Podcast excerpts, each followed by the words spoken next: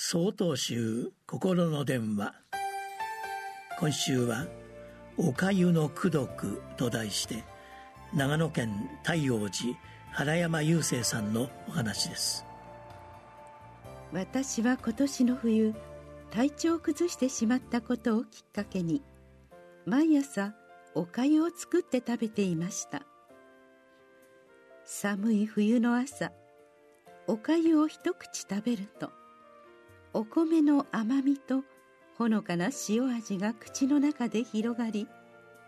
私の体と心を温めてくれました。同時に弱った私の体を優しく癒してくれました。一般的におかゆは消化がよく内臓に負担をかけない食べ物だとされており私はおかゆを食べることでおかゆの功徳を実感しました。しかし毎朝おかゆを作っていながらも時に失敗してしまうことがありました。おかゆ作りは鍋の中に水とお米ひとつまみの塩を入れて煮込むだけといった簡単な工程ですが他のことに気を取られ目を離して煮込みすぎると焦げてしまったり逆に横着をして煮込む時間が短いとお米が硬かったり。私は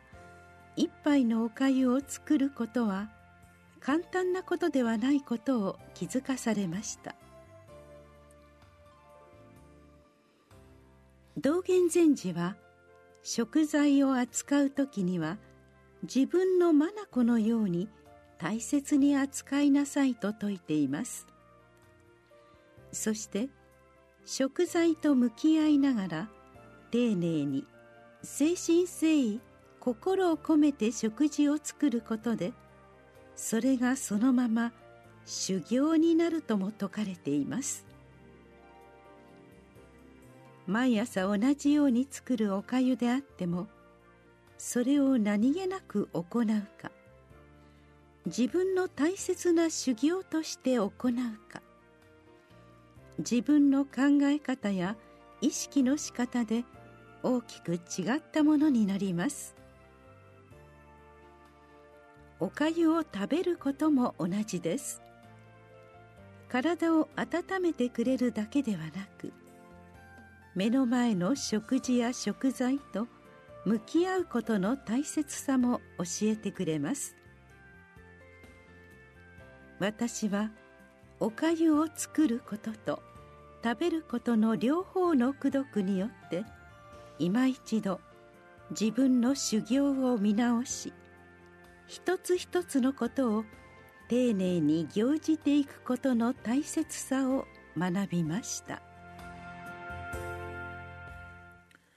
3月21日よりお話が変わります。